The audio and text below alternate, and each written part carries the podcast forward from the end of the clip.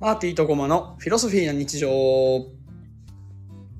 この番組は2人の教育者マーティとゴマが日常に関する自由気ままなトークを通して新たな英知を探求する番組となっております。今週もよろしくお願いします。はい、よろしくお願いいたします。気がつけば年末というか、もうはい、そう1ですね。週間ぐらいで楽器終わりになる感じですかもう1年の振り返りの時期ですね。うん、そうですよね。あっという間に終わりますね。振り返りの時期、振り返りの時期、まあそうか。 いや、そうですよ。どんな1年でしたいや、もうちょっと先じゃあない早 いか。もうちょっと先のとあのトピックにしたいね、それはそう。ですね。 ああ、いい、1個ネタができましたね。 はいはい。いやーだから、まあ一応仕事納めが近いという意味でね、はい。あっという間に過ぎていきますが、まあ今日はそんななんか仕事にまつわる話っちゃ話ですよね。そうですね。はい。えっ、と、先週が、あ、旅行の話か。そうそまあ、えっ、と、ちょっと前のところで、じ人生観、人生戦略全体をやってう。、うん。で、そこから格論にね、なんか何やりたいか、旅行で、未知の挑戦旅行を、うん。でちょっと仕事というかまあキャリアっていう言葉を使ったけどもそっち方向に振っていこうっていうことですよねそうでしたね。はいなので今回はこんな仕事がしてみたいという感じでよかったですかごまさんの認識としてはそうですね、もう仕事ベースで、うんその自分のキャリアを考えていこうみたいなはいはいはいそうですよ感ねじでしたね。はいということでまあ今日もだから割とポンポン出していくスタイルではあると思うのでよろしくお願いいたしますお願いします。はいではではえー、何個か用意してきたってもらったと思うんでまずごまさんからどうでしょうか僕はですね、こんなことがしたいまあ、一言で言うと、やっぱこう、研究がしたいですね。ああ、言うとりますね。うん、やっぱ、うんうんこう、いろんなことに興味があるんで、うんあれなんでだろう、これなんでだろう、みたいなのがもう、結構もうほぼ毎日のように、うん、わかる。こう、湧いてくるんですよね。うんうんでもその中でずーっと明らかにしたいうんこうものっていうのがやっぱあるんですよ何個かあってうんうんう、んうんうん。まあ、例えば美とは何かはいはいはいはい。とか、ちょっと抽象的になるんですけどまあ答えのない問いですね、哲学的な。そうで、はいまあまとめていくとやっぱこう世の中ってうん何なんだろうというか、ああ、わかる。はい。真理もはうい一、言で言うと真理をやっぱ探求したいうんうんそれってやっぱこう日本のねこう、教育あの学校教育法じゃなくて教育基本法かうん。真理を探求する。にあるじゃないい。ですか。あるあるある。いややっぱそれを体現していきたいなっていうのがうんうん。まああって研究をしたいなと思います。なあ、なんか、いや、すごくいいアプローチというか、わかるうん一方で、我々みたいな人間って、うんあれから、あれやこれやと次々といろんな興味が湧いてくるじゃないですか。そうですね。あー研究で深っていうことはつまり深めることでうんどっかに軸足設定しないといけないようなところもあると思うんですよそうですね。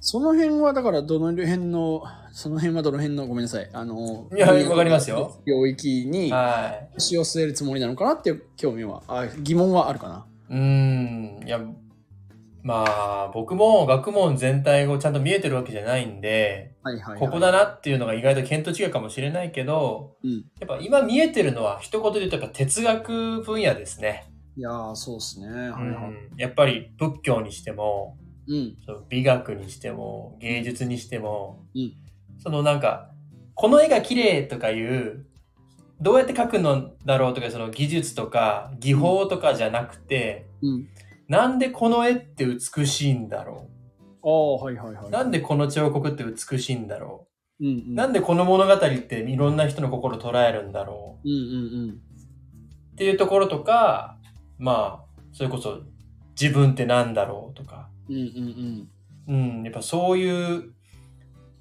抽象的な心理はいはいを探求する学問にやっぱ興味がありますね、僕は。一番真理に近くて広いですよねそうですね広くて深いですよねまあ、広すぎるからこそやっぱりね、こう歴史上いろんな哲学者がまだ答え出せてない部分がいっぱいあるうんはいはい。多分一生無理なんだろうなと。まあ、これってのはないでしょうね。そうただやっぱその時代に合うやっぱ思想とか哲学ってうん。やっぱ起こってうん。うんそこにやっぱ人々の運動が乗って社会が動くっていうところもあるからうんうん。やっぱ現代社会におけるこう心理みたいなのをうん見つけていきたいななるほどね。うん最近、いや、すごく似た欲求をずっと持ってるんで、うん僕もずっと考えているんですけど、なんかもう言語が不完全である以上、うん言語で到達することは不可能なんじゃないかって思っていて、うんまあそれもねもうずーっと哲学者たちが言ってきたことだけどそうそうそうそうそう。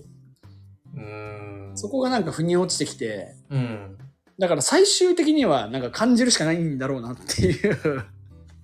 だからそこなんですよね感じるしかないけど、うんじゃあその感じたことどう表現するのっていうので、うんまあ言語が一番便利ですけどはいはい。そういう言語によらないから芸術家たちはあらゆる芸術方法でうんうん。表現するんですよねそれを。なるほどね。ちょっと今、うん。ゴーさんがそれを言う前に今何を言いたいかちょっと察して、うん、あ、そこにアートの面白さがあるのかって、ちょっと今、おおってなっいたや。そうですよ。なるほどね。ただ結局それが素晴らしいよねって人に伝える時って、うん心をこう一部もぎ取ってその人にこう入れ込むわけにもいかないからうんうんうんやっぱ、言語化するんですよ。うんうんうんうんだからそこにね、どうしようもなさというか、うん。面白あるんですよね。だから鼻から言葉だからって諦めたくもないし、い。うんうんうんうんか。といってまあ言うてね、言語ゲームですからね。いい子ゲームですね。言語ゲームですうん なるほど。まあ結構現実的というか、全然やろうと思えばいける道ですね。うん、で、でもやっぱ研究者って、まずその哲学の研究者ってはいはい。何するのっていう。ああ、どっから手つけていいかだよね。で、もう世の中にいっぱいいるし、うん。もう仕事も少ないし、確かにそね。のね、必要とされてる仕事ではないじゃないですか、みんなに。そうだね。その、お金になりますとかっていう感じじゃないよね。そうなんですよね。はいはい。だからやっぱ結局はまあ趣味みたいな感じになっちゃうのかなっていうのがちょっとね、うんうんどうかなっていう感じなんですよ。なるほどね。いやー確かに。ロマン、ロマン枠ではある。ロマン枠っすね、完全 にロね。マン枠ですね。いや、ロマンがそれってちょっとだいぶ変わってると思うんですけど、我々は。そうだね。いや、でもなんかわからん。すごいさ、うん。不可能ないというか、うん。例えば、わかんない。どういう形かわかんないけど、こう、日中の時間とかさ、ん時間確保できるんだけど、お金は、例えばじゃあ、ごま、ごまさんと俺がさ、油田を掘ったとするじゃん、日本で。うんで、その贅沢しません。うん。うん。で、別にもうお金は困りません。生きていけます。うん。っていう、その、そこの戦略があればさ、うんうん。研究に没頭できるわけやん。うんうん。そのゆゆ油田を掘るの部分をもっと現実味のあるものに設定できたとしたら、うん。わからんよ、すごいパトロンが現れるとか、うんうんよくわかんないけど、 うん。だからなんか全然無理なものではないというか、そこをどうか、どうしようかな、どうクリアしていこうかなって考えるのは面白そうだなって思った。うん。そういそやうそうだから僕変な話前陣平さんの話だと思うんですけどうん。陣平さんがやってるのめっちゃやりたいやりたいっていうか僕は陣平さんになりたいなクラファンのやつ。クラファンのやつじゃなくてあの俳句の研究されてるじゃないですかああ、はいはい。ああ、うん、美しいとはでね。じゃあ何のためにあれ研究してるかってそのそう美しいとは何かみたいな、うんうんうんうん。その日本人の俳句の中の美的感覚とは何かみたいな研究をされてるじゃないですかうんうんうん。あれをちゃんと研究として持てて予算、うんいろんなね研究資金もらって研うんう究ん。してるってすごいなーって思います。はいはいはい、確かにね。うんいや、近いロールモデルがいるなら、聞くっきゃないですね。いやー聞きたいですね。ねうん、まあまあまあ、なるほどです。マーティさんは何かあります僕は研うん究ということ結で構大きいの持ってきたね。うんもっと俺細かいのポンポン投げてく感じかとは思っていたが、なこんなイベントやりたいよとかは。ああいやそっちでもいいですよ。うん。で言うとね、まあやっぱこう、僕の友達同士をつなぐのが僕は本当快楽なので。あの、ルイーダの酒場ね。ルイ、ああ、だからそうなんだよね。ルイダン酒場やりたいのかもしれない、ずっと。うんうんアマリバ的なのもそうだし。うん。うん。それはあるっすね。そう、それが、それを目的としたのか、それを手段としたのかわかんないけど、そういうイベントをやりたいおよね、とは常日頃思っているー、なるほど。かな。あとはそうだな。まあちょっと研究しますよりふわっとだけど、もうちょっと教育に関して専門性を高めたいよね。うんうんうん、そうそううん。。どの領域ですかいや、むずいよね。ここも考えてるんでて。うん。むずいけどでもちゃんとアカデミックにどうなんだろう動機づけのとことかだから真理になるんかなああ。僕はですね、今興味あるのは教育工学なんですよ。ああ教育工学はいあのーまあ、教育に工学ってなんかちょっとなんていうか、うんどうなのっていうところはあるけど、もうんうしっかり学問として確立してるじゃないですか。そうだねはいはいで、その教育ってどういう仕組みでね、成り立っているのかとか、うん特に今のその DX じゃないけど、うんそのデジタルね、のこうテクノロジーとう多分んめちゃくちゃ親和性が高い分野だから、うんうんで、今結構ね、社会的にも需要はあるかうんら、うんうんうんこれは一個教育だったらしたいですね。うんうんなるほどうん。近いというかそういうカチッとしたとこだと学習科学っていう選択肢はあって学習科学。うん、割と広くでやってるところのベースにはあって、学習科学の一つかんで、わかんない、このね、違いを前後輩に聞いたんだけど、俺も忘れちゃって、うん。教育工学はどちらかというとどう教えるかみたいな指導者の視点で、うん。学習科学は学習者どう学ぶかっていうところうんうんうん。みたいな違いだった気がする。ごめん、あ俺も書いてますこ書いてます。学習科学は、その学習者の主体性に重きを置いた場合に用いられる。れうん、仕組み、その学習者の脳の作りとか仕組みとかっていうところな気がする。ああ、だから学習者がいかにしてそのものを学習していくかっていうメカニズムみたいな。そうだね。ああ、確かに確かに。教育学はどっちかっていうと教える方の視点ですもんね。そうそうそう、どう教えるかってうんところだと思うな。うん、まあでもそうだよね。そうやってちゃんとアカデミックに教育をね、やるっていうのは大事だと思うん。やっぱ専門性いりますよね。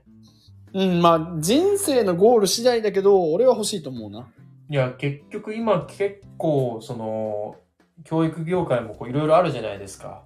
うん。その人員が足りないとか、はい。あの、まあ、そういう、ね、ハード面もあるし、うんじゃあ何を教えるのかとか、はいはい。どんどん新しいのが入ってきて、うんまあそういうのをこう、こう縦に貫く自分の専門性みたいなのがあったら、うんうん。どんなのが来てもこう、自分なりの、こう、いなし方で、はいうはまく味付けが調理できるんじゃないかなと思うんですよね。い。軸を太くしたいですね。 そう軸がないとやっぱりあれもこれもで変な料理出来上がっちゃうみたいな。闇鍋 ね。闇鍋ね。ってなっちゃうかな。そうか。それが研究なんだね。うん。確かに、それはあるっすね。そうっすね。やっぱだし、だしの味決めたいっすよね。ああ、はい、ベースね。そう、ベースを。はいはいはい。もう何だしでもいいからやっぱうんしっかりとしたいい味出したいっすよね。なるほどうね。ん。そしたらね、何の具材来ても美味しいじゃないですか。ああ、はいはいはい、確かに確かに。まあでも、どうなんだろう、教育っていう一つの、なんかもう昆布ぐらいは決まってんじゃないわかんないけど。ああ、まあまあまあとはどこさんの使うかみたいなあ。。そうっすね。うんうん。で、ちょっと、まだもうちょい喋れるかなっていうところで、うん。えっ、と、先に次回以降のテーマというか、喋りたいことが思いついちゃってて、おお。うんと、まあ要はさっきのゴンさんの話にもつながるんだけど、うん。まあ、僕今、今かななんか稼ぐ力をちゃんと分解したい。おおー。何をしたらこう自分がちゃんと価値があってうん収入につながる力かっていうのが今んとこ曖昧ああな。のでそこを要素出していきたいんですよなるほど。あじゃあこれやった方がいいねみたいな、あうんこれ必要だからこれやった方がいいねみたいなうん。っていうことが分かると手段が取れるじゃないですか。そうですね。だからちょっとそれを考えたい。稼ぐ力ね。防ぐ力の話ですね。うんうんっていうところは、ちょっとまたうん。別次回ですね。と言って、なんかこま、細いのないですかこう、こう、まあ、こういう授業とかでもいいし、なんかすごいピンポイントのさ。いや、まあ、それこそ稼ぐ力につながるんですけど、うんうん。前もちょろっと言ったけど、あの、教材作りたいんですよ。ああ、はいはいはいはいはい。まあ、その、い今あるような計算ドリルとか漢字ドリルとかそういううんありふれた教材じゃなくて、ちょっとこう革新的というか新しい教材。うん。例えば道徳の教材とか。あるんじゃないいや、まああるけ ど、あの、なんか道徳、道道徳ってあの漢字の道はひらがなで。あの道徳っていう、はいそうはい。解決の解徳があるんですけど、うんだからなんていうか教材ではないんですよはあ。なんかその読み物みたいなうん。で今の道徳って、まあ、もう本当終身の教育が始まった頃からずーっと読み物を中心なんですよ、ああ、そうだね。物語中心はいはいはい。いやもうこれってねもう日本書紀じゃないけどうんうん。その 太古から続いてる方法なんですよ道徳のはいはいはいはい。いや古くないって思うんですよああ、なるほど、はい。そうじゃなくてなんかその道徳って何かそのこれが大事だよねとかこういうの守らなきゃいけないよねっていうのをうん。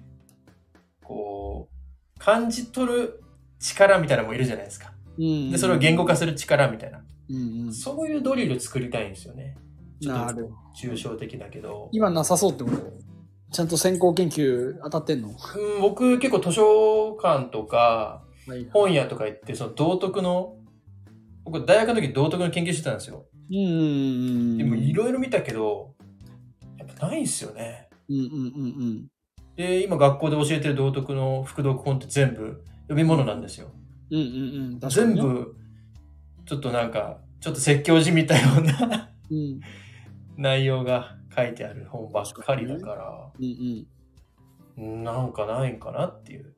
うん。なるほどう。ん、で、道徳だけじゃなくて多分いろんな教科でも言えて、例えば、まあもうあるのかわかんないけど、シンキングツールうん。の使い方のドリルとか、うんうん。例えばまあ、あの、ベン図で、うん。なんか野菜と果物に分けましょうみたいなのとか、はいは色で分けようとかいう練習したりうんうとんか、うんまうんうん。あそういう教材作りたいななるほど。作ったらね、まあ、僕は公務員だからできないけどもしかしたらその、ね、退職した後とか売れるかもしれないじゃないですかはいはいはいは。そういうのしてみたいないいいね。いやー、大の大人がちゃんと夢を語るって機会大事ですよ、こうやって。うんマーティンさんは何かあるんですかそういうこまごまっとしたこまごまっとはしてないけあどーでも価値観マップをごまさんとやってるあーここにやってるじゃないですか、自は、分たちの生き方の見直しみたいないうん、あれってめっちゃスタート地点だと思っててうんうんうんあれがないと全ての行為始まらないじゃないですかうんなんで日々それやるのみたいなうんであれをもっとみんなとやりたいうん直したいなとは思ううん、価値観マップね。うんあれがないと、まあ、結局その地図みたいなもんですもんね。いやーそうそう全体像じゃんいやでもですね、僕も思ったんですよ。うんあれみんなやった方がいいんじゃないかなって。うんでも、多分、一般の人ってうん、地図なく、どんどん行き当たりばったりで生きる人がほとんどだと思うんですよ。そういやいやそうなってるじゃんで実際はいはいそっちの方が多分楽しいというか、ああそう生きたい人がうん大半なんじゃないかなっああ、て確か思うんにですよ。どういう人にじゃあ適してると思ううん、だから、やっぱその、起業したい人とか、ははなんか夢を叶えたい人とか、ああ。なんか目標を持って取り組んでる人う、うんうん。は、多分言われなくても、価値観マップではないけど、うん、まあ、似たようなものって多分、作ると思うんですよ、自分でうんうんう。んうんうん。 PDCA じゃないですけど。はいはいはいはい。うん、だから、その中間層に価値観マップを広げていく。ううん。のはいいかもしんないな。はいはいはい。なるほどです。まあ、なんか悩んでたりとか方向性迷うみたいな時に、スッと手渡すぐらいを、あ、そうそうそう。じわじわやっていこうかなとは思ってる。そうですね。そんだなから、感まじあです、大学生とかがいいんじゃないですか。ああ、確かにね。それとか高校生とか。はいはい。まあ、えー、どうなんだろう。そこは年齢関係なく、いつでも使えるものだと思うけどその、大学入試を控えて、な。うん。将来の夢を決めるときに、ああ。価値。観マップで決めるとか、なるほどね。それを軸にして受験勉強するとか。はいはいはいはい。中学生はちょっと早いですもんね。まあも、もちろん作ってもいいけど、うん、一回作って更新し続けるっていうのが健全な気がしますね。はい。なるほど。価値観マップいいですね。そんな感じのことを考えたりはしてます。うん。みんなと人生を語るっていうね、うんうん。感じです。